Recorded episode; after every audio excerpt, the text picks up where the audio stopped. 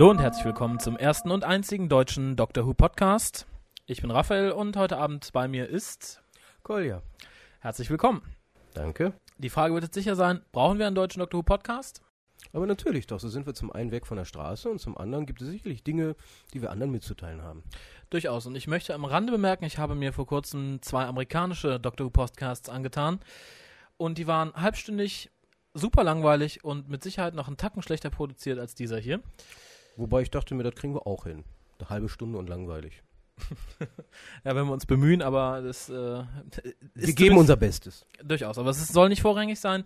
Wir wollen euch nicht mit News zuschütten, wir wollen eigentlich nur ein bisschen unsere persönliche Meinung kundtun und euch ein bisschen unterhalten. Gibt es irgendwas, was dich in der letzten Woche bewegt hat, so Dr. Who-mäßig? Dr. Who relevant, auf jeden Fall.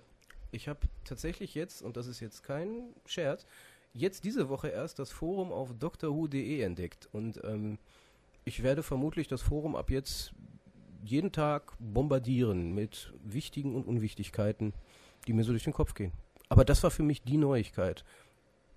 Dir ist schon bewusst, dass das die Seite vom Club war, dem du seit sieben Jahren angehörst? Ja, doch, aber irgendwie, ich gehe nicht häufig ins Internet. Nein, nein, nein. Na, sehr schön. Ähm, was mich diese Woche am meisten getroffen hat, ist, äh, was heißt getroffen? Ich möchte nicht was sagen. Erfreut. Ich bin erfreut. Ich freue mich. Billy Piper geht. ja, finde ich gut. Ich gehe dann mal jetzt, ne? es war schön mit dir gesprochen zu haben. Also, äh, äh, gut, ähm, ich dachte ja, wir reden über erfreuliche News, aber erfreulich war das nun wirklich nicht. Doch, definitiv. Warum? Sie passt nicht mehr zur Serie. Sie war eingeführt als Liebesspielzeug für den neunten Doktor. Das hat sich erledigt mit der Regeneration und es hat sich erst recht erledigt, nachdem der zehnte Doktor sich in Madame de Pompadour verliebt hat. Wofür braucht man Rose noch? Die ist arrogant, nicht wirklich lustig. Und ich möchte sagen, nachdem Suti in äh, The Impossible Planet gekillt worden ist, huhu, Spoilerwarnung, äh, ist es. Es macht immer Sinn, eine Spoilerwarnung zu geben, nachdem man es gesagt hat. Das ja. möchten wir auch rausgeben. Leute, wenn ihr was postet in irgendwelchen Foren, schreibt Spoiler auf jeden Fall rein, aber erst dahinter. Ist wichtig. Ja, das Ganze ist dann auch als Forenrodeo bekannt, weil du gucken kannst, wie lange du dich dann noch im Forum hältst. Ja. Also ihr habt nicht gehört, dass gewisse Charaktere sterben. Nein, aber mal ganz davon ab, ich denke nicht, dass sich irgendjemand diesen Podcast antut, der nicht schon die Serie komplett gesehen hat, auch die aktuelle Staffel. Aber mal davon ab, ähm, es gibt hübsche Frauen als Billy Piper, also der Eye-Candy-Faktor ist da auch nicht mehr wirklich gegeben, würde ich sagen. Nein, das ist durchaus richtig. Und ich sehe das auch gar nicht jetzt aus, äh, unter diesem Aspekt. Ähm, ich hatte mir auch da schon Gedanken zu gemacht. Äh, das Problem ist einfach, was ich sehe.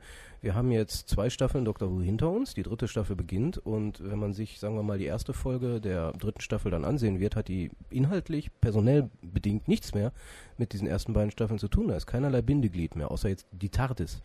Das der ist so, als hätte man. Nein, der Doktor eben nicht. Selbst da haben wir ja eine Umbesetzung. Es ist keinerlei Konstanz in dieser Serie. Wir haben den Wechsel, diesen Bruch von der ersten zur zweiten Staffel, der zum Glück hingehauen hat, von Eccleston zu Tennant. Das konnte man noch in dem Sinne verkraften, eben weil die Serie dieses andere feste Element Rose mit leider Gottes Familie hatte. Äh, die, das wird jetzt völlig entfernt. Also wir haben jetzt eine Serie, die überhaupt nichts mehr mit dieser Originalserie, wenn man sie jetzt mal so nennen will, die ersten beiden Staffeln zu tun hat. Ja gut, aber im Endeffekt hat jetzt die dritte Staffel genauso viel mit der zweiten Staffel zu tun, wie die zweite mit der ersten zu tun hatte. Man nimmt ein Element mit und Punkt. Ja, ich, ich, ich befürchte halt nur, dass das äh, Television Viewing Public in Briten das vielleicht anders sehen könnte. Ich hoffe nicht, aber ich befürchte. Also ich denke, wenn tatsächlich äh, einige Zuschauer sich so auf Billy Piper versteift haben sollten, dann sind sie selbst schuld. Und ich denke, der Wechsel von Staffel 1 zu Staffel 2 war wesentlich frappierender. Und selbst da äh, hat es dem Zuschauer, glaube ich, keinen großen Abbruch getan. Wobei ich persönlich gerne, wirklich sehr gerne Christopher Eccleston in der Rolle wiedersehen würde. Wobei ich muss jetzt was verteidigen, was ich eigentlich nicht so gern verteidigen würde. Ähm, in dem Sinne tue ich es auch gar nicht. Nur, es ist nicht nur so, dass ein Charakter wegbricht. Es ist so, dass mindestens jetzt zwei Charaktere wegbrechen, bis zu drei. Mickey, Rose und Jackie dadurch, dass der Bin das Bindeglied Rose wegfällt und damit auch dieses gesamte Earth-Setting. Ich habe extra gesagt, ich verteidige jetzt etwas, was ich selber auch gar nicht wirklich mochte. Also da muss ich sagen, das ist einer der Aspekte, den ich ein bisschen bedauere, wenn Rose geht.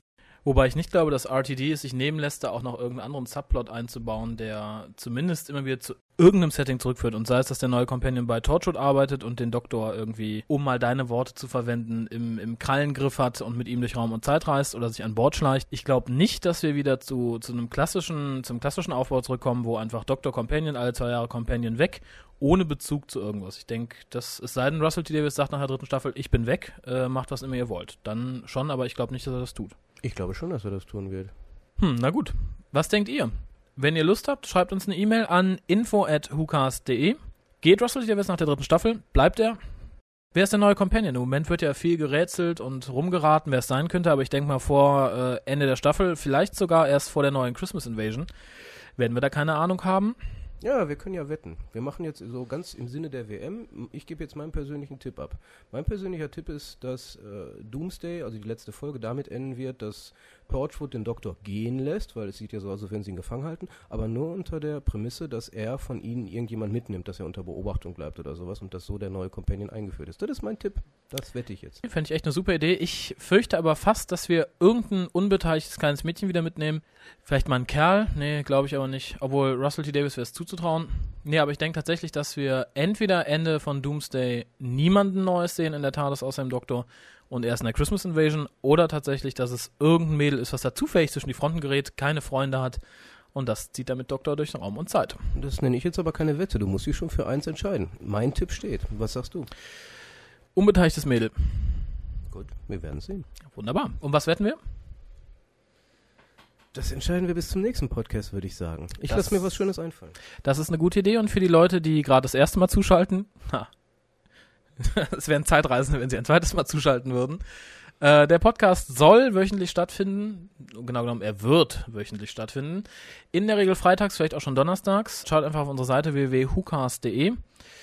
Ich denke, ich werde aber auch in diversen Foren einfach wild Spam posten, um zu sagen, dass wir wieder da sind. Aber wenn, Sinn. Vor allen Dingen, also das ist dieses wunderbare Forum auf drwho.de, was ich vor kurzem entdeckt habe. Da sind Ja. tatsächlich Doctor Who-Fans. Wahnsinn, sogar deutsche Doctor Who-Fans. Ich hätte nicht gedacht, dass wir so viele sind. Sehr schön. Ich glaube, wir sind mehr, als wir glauben.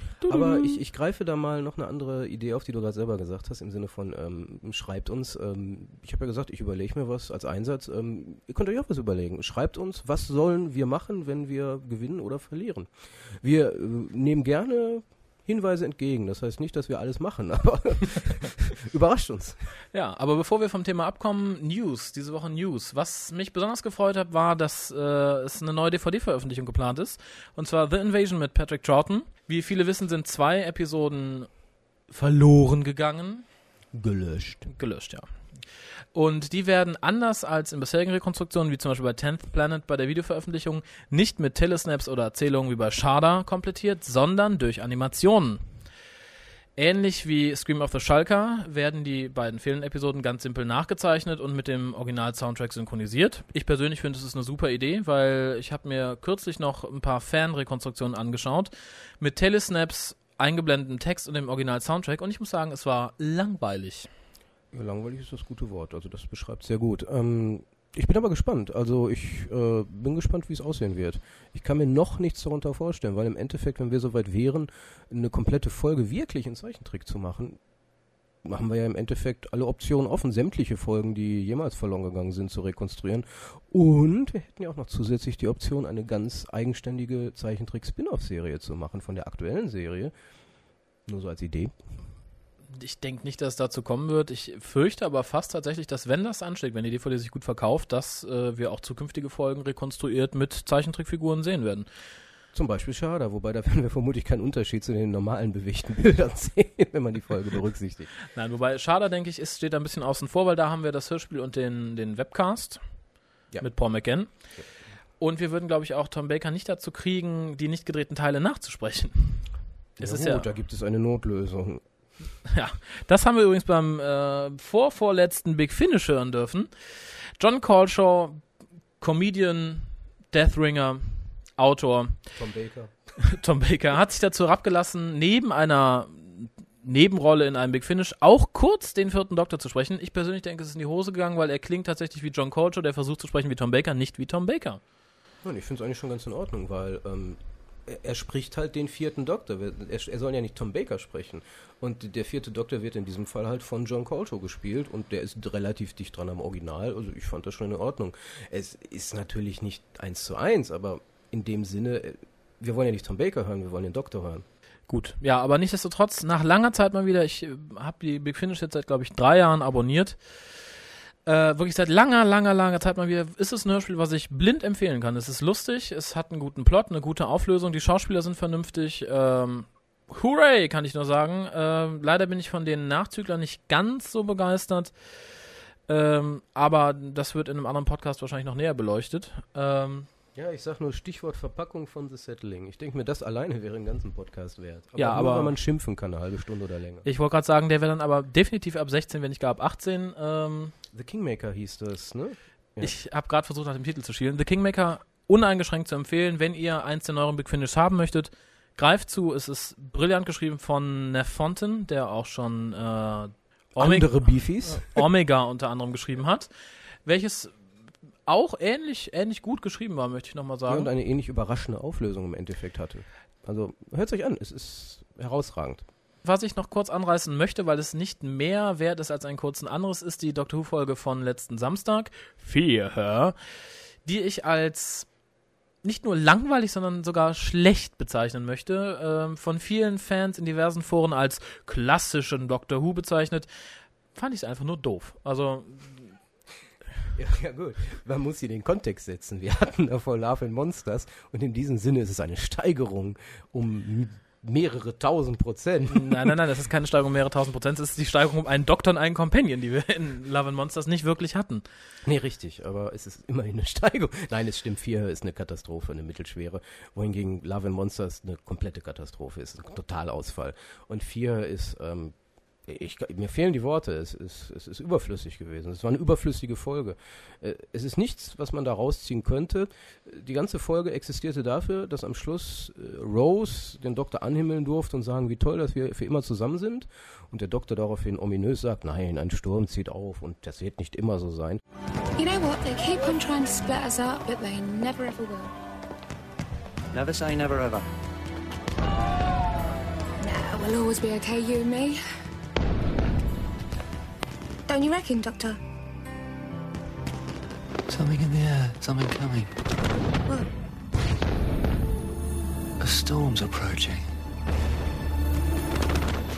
Also das hätten wir auch anders haben können. Da hätten wir auch gerne einfach nur sagen können, komm, mach mal hier so einen einfachen äh, Cast im, im, Fernsehen oder im Internet und das reicht völlig als Information. Nein, also die Geschichte ist überflüssig. Durchaus. Ich habe ein bisschen die Theorie, dass äh, die dieses Mal durch die wirklich grand grandiosen Zweiteiler Impossible Planet and the Satan Pit und ich denke mal durch den auch nicht billig produzierten Zweiteiler mit den Cybermen und durch den letzten Zweiteiler sehr viel wenig Geld übrig war. Und es gibt ja in der Regel eine Folge pro Season, in der Geld gespart wird. Das war letztes Jahr Boomtown, die ich persönlich relativ gut fand. Ich weiß, andere Leute sind da anderer Meinung, aber gut. Äh, und ich fürchte, dieses Jahr haben sie versucht, dieses, die Low-Budget-Folgen auf zwei aufzuteilen, weil weder in Love and Monsters noch in Vier tauchen irgendwelche groß, teuer produzierten CGI-Monster auf. Das stimmt, gerade bei Vier ist das Monster nur als Schatten zu sehen und es ist im, an der anderen Etage und grummelt immer dort ganz böse. sehr erbärmlich, aber lass mich kurz eingreifen. Äh, Boomtown ist schlecht, da müssen wir nicht drüber diskutieren. Da oh, kannst doch. du eine Meinung oh, haben, doch. wie du willst. Nee, nee, Jeder nee, Mensch hat einmal das Recht zu irren. Aber ähm, es ist ja nicht nur so, dass wir kein, anscheinend kein Geld mehr hatten für irgendwelche Monster, die hatten anscheinend auch keine Ideen mehr. Das finde ich viel erschreckender.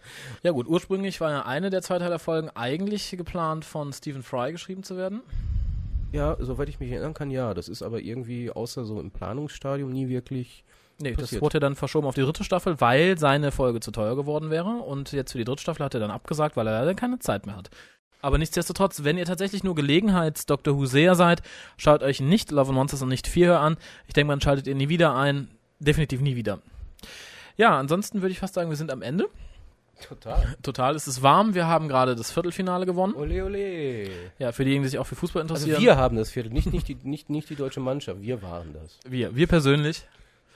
Naja, nicht wirklich. Aber ähm, wie gesagt, wenn ihr Lust habt, schaltet auch nächste Woche wieder ein. Dann gibt es bestimmt eine bessere Folge zum Besprechen. Zumindest sagen mir, sagt mir die Vorschau zu ähm, äh, Scheiße. Zu dem ersten Teil von Doomsday. zu dem ersten Teil von Doomsday, der, der, der heißt Army of Ghosts. Vielen genau, Dank. Die, die Army of Ghosts, genau. Dass es eine wesentlich bessere Folge wird. Wobei, die lass, mich, lass mich dich einmal kurz unterbrechen, weil bitte, das bitte, muss ich bitte. jetzt loswerden. Das fand ich so klasse damals. Gerne. Damals, vor ah, ewigen Wochen, im Outpost Gallifrey Forum wurden ja die irgendwann die Namen der Episoden bekannt gegeben und da gab es tatsächlich ein Posting, Army of Ghosts, das, das wird bestimmt eine total tolle Episode, die ist, hört sich total spektakulär an. Und daraufhin, ja, woher weiß ja, der, der Name ist so toll. Also es, das, Natürlich. ich denke mir, das, das muss einfach nochmal hervorgehoben werden. Der Name ist so toll, das muss die beste Folge aller Zeiten werden. Wie gesagt, ich richte mich Ich da. habe das Posting nicht gemacht. Nein, ist schon klar. Ich richte mich da aber auch eher nach dem Trailer als nach äh, dem, dem Titel. Ansonsten könnte man auch vermuten, dass Love and Monster tatsächlich ein außerirdischen Porno ist. Moment, es ist ein außerirdischen Porno, es geht um einen Stein-Blowjob. Aber gut, ähm, nichtsdestotrotz denke ich, nächste Woche haben wir da ein bisschen Erfreulicheres zu berichten. Ansonsten, wenn es euch gefallen hat, wenn ihr Lust habt, irgendwie teilzunehmen, schreibt uns eine E-Mail, schickt uns eine Besprechung von einer Folge von einem Big Finish, was ihr gemacht habt, als MP3 oder so. Wir senden fast alles ja. Ja, auf jeden Fall. Aber wie gesagt, schickt uns vor allen Dingen äh, eure Tipps, was mit dem neuen Companion ist. Und, und eure, eure Vorschläge. Ja, eure Wetteinsätze und was ihr denkt, was wir so machen sollen. Genau, wie gesagt, ansonsten nächste Woche, selbe Zeit, selber Ort. Ich verabschiede mich für heute. Und um sicher zu gehen, abonniert.